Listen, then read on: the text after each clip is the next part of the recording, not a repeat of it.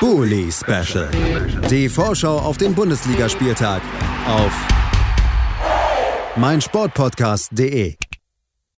Ein letztes Mal für heute. Herzlich willkommen zurück zum Bully Special auf meinsportpodcast.de.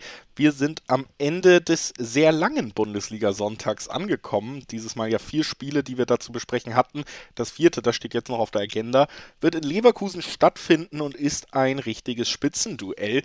Der dritte Leverkusen 52 Punkte gegen den vierten aus Leipzig 51 Punkte. Also Gewinner wird auf jeden Fall Platz 3 einnehmen nach diesem Spieltag. Und äh, so wie sich die Saison entwickelt hat, ist es ja quasi Platz 1 für den Rest hinter Dortmund und Bayern. Darum geht es jetzt im Duell zwischen zwei Mannschaften, die auf jeden Fall auch spektakulär Fußball spielen können. Wir wollen darüber sprechen mit Ronny Moom. Hallo Ronny. Hallo zusammen. Ronny Moom vom Bullenfunk übrigens, um das äh, in der Vorstellung nochmal abzurunden. Das habe ich kurz vergessen. Ronny, äh, wir haben natürlich hier kennst es als Euroleague-Teilnehmer jetzt schon wieder mal Disclaimer-Zeit. Wir können nicht über den letzten Auftritt der Leipziger reden, weil der erst heute Abend bei Atalanta Bergamo stattfinden wird. Mit einem 1 zu 1 geht man ins Rückspiel in Italien.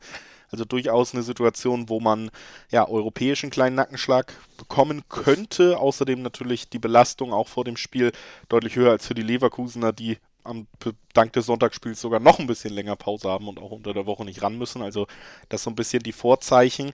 Aber andere Vorzeichen, das gehört natürlich auch dazu, sind, dass Leipzig die beste Mannschaft der Rückrunde ist und dass sie das auch am letzten Wochenende nochmal deutlich unterstreichen konnten. Innerhalb von einer Halbzeit konnte man relativ einfach das Spiel gegen den Mitkonkurrenten in Anführungszeichen Hoffenheim gewinnen. Wie hast du den Auftritt da wahrgenommen?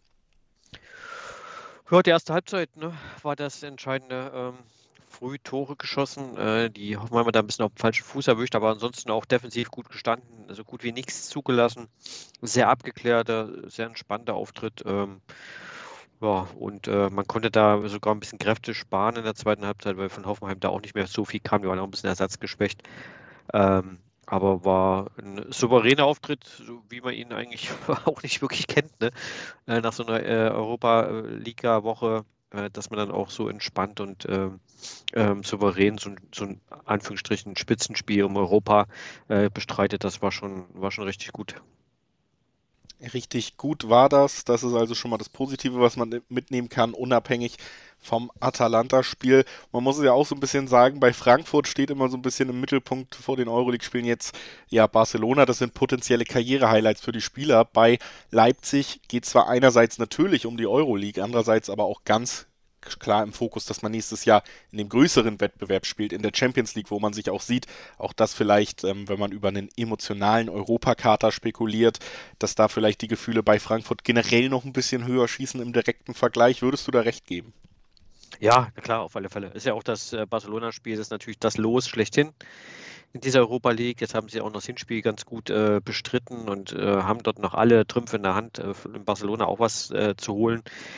Äh, das, das haben sie dann auch verdient. Und äh, bei uns geht es äh, klar in der Liga darum, äh, den, den Champions League-Platz zu erreichen. Da sieht es ganz gut aus. Äh, da hat man jetzt zwei wichtige Duelle gegen Hoffenheim und äh, Dortmund positiv gestalten können. Jetzt kommt der dritte schwere Brocken mit Leverkusen und trotzdem ist das Spiel heute Abend natürlich ähnlich wichtig. Da geht es ja auch nochmal um das Halbfinale das Mögliche und äh, da, da wird es spannend sein nach dem 1-1 im Hinspiel, wo man, wo auch ein wildes Spiel war, was man in den letzten Wochen gar nicht so gewöhnt ist von, von RB, äh, dass hinten raus ein offener Schlagabtausch war, viel zugelassen ähm, ähm, und wenig Chancen genutzt, ähm, dass, dass man da in, in Bergamo weiterkommt. Ähm, auch ein harter Brocken, Bergamo, die letzten drei Jahre immer Dritter gewesen in Italien.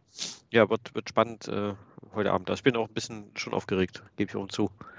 Das ist auch absolut verständlich, gerade weil das Hinspielergebnis das Ganze ja jetzt wirklich zu einem K.O.-Spiel macht. Ne?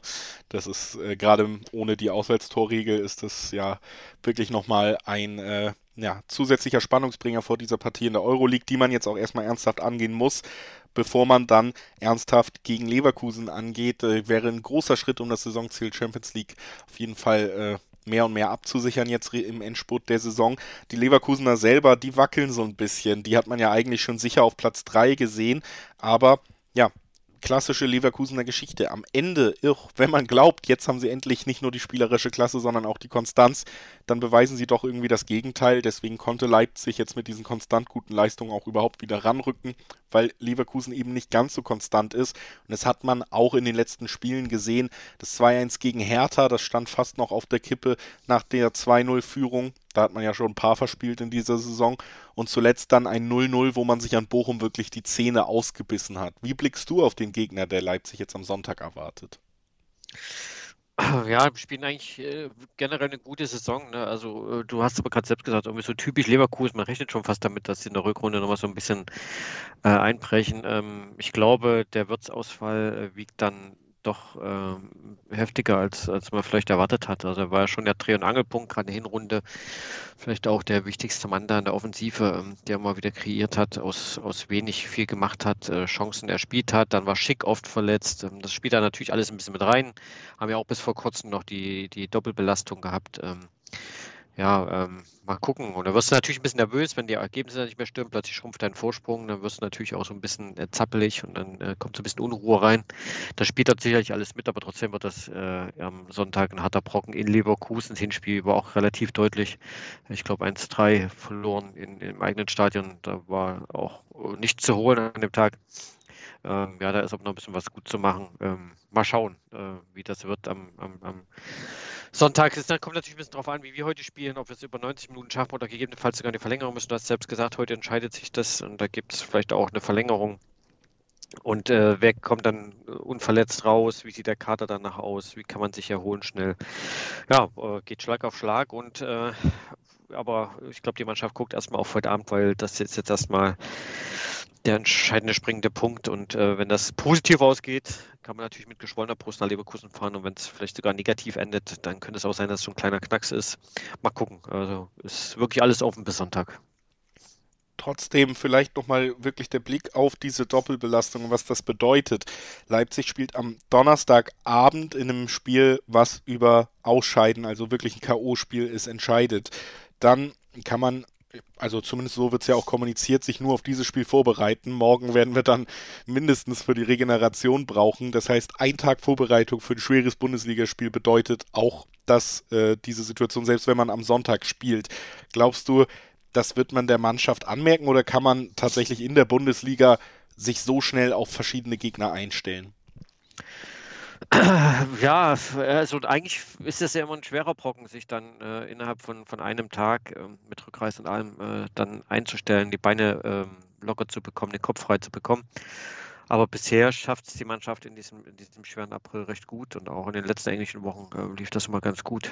Ich weiß nicht, was das Geheimnis ist. Also scheinbar findet das Trainerteam da eine gute Mischung. Man hat natürlich auch den Vorteil, dass gerade Karte komplett ist und man äh, auch ordentlich rotieren kann. Also wenn ich jetzt am Sonntag sehe, wer da ähm, begonnen hat und wer äh, sich da auch so ein bisschen ausruhen konnte und früh, man konnte früh wechseln aufgrund der hohen ähm, äh, Führung. Das heißt, das spielt alles so ein bisschen mit zusammen, ähm, dass, dass gerade bis auf Haidara alle an Bord sind und äh, das nutzt das Trainerteam gut aus und es funktionieren auch alle. Das haben wir in der letzten Woche auch schon mehrfach besprochen funktionieren irgendwie auch alle, die auf den Platz kommen und plötzlich in der Stadt 11 spielen. Die, äh, man hat nicht das Gefühl, dass da irgendwo ein Leistungsabfall ist. Von daher ähm, ist das gerade so, glaube ich, ein bisschen das Geheimnis, dass wirklich alle an Bord sind. Und der breite Kader, den man ja vor der Saison so ein bisschen gelobt hat, dann jetzt wirklich auch ähm, äh, zum Tragen kommt und uns so ein bisschen äh, durch, die, durch, die, äh, durch den schweren April äh, hilft die Breite als Trumpf gegen die Doppelbelastung. Lass uns noch gemeinsam tippen, was das für die Partie am Ende gegen Leverkusen bedeutet. Was glaubst du, wie geht's aus?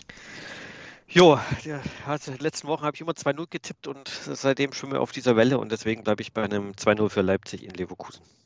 2 0 für Leipzig der Tipp. Ich ja, könnte mir vorstellen, dass es noch ein bisschen wilder wird. Schwanke so zwischen 2-2 oder 2-3. Leverkusener Sieg glaube ich auch irgendwie nicht dran, aber ja, attraktives Spiel, wo Leipzig vielleicht mehr zulässt, als man es gewohnt ist, weil dann doch die Vorbereitungszeit so ein bisschen kürzer war. Irgendwie so in die Richtung. Und das wäre natürlich zumindest vom Schauwert auch ein schöner, schöner Abschluss für diesen Osterspieltag.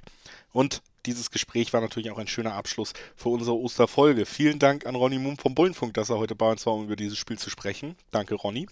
Sehr gern, wie immer. Und äh, ja, liebe Hörerinnen und Hörer, frohe Ostern.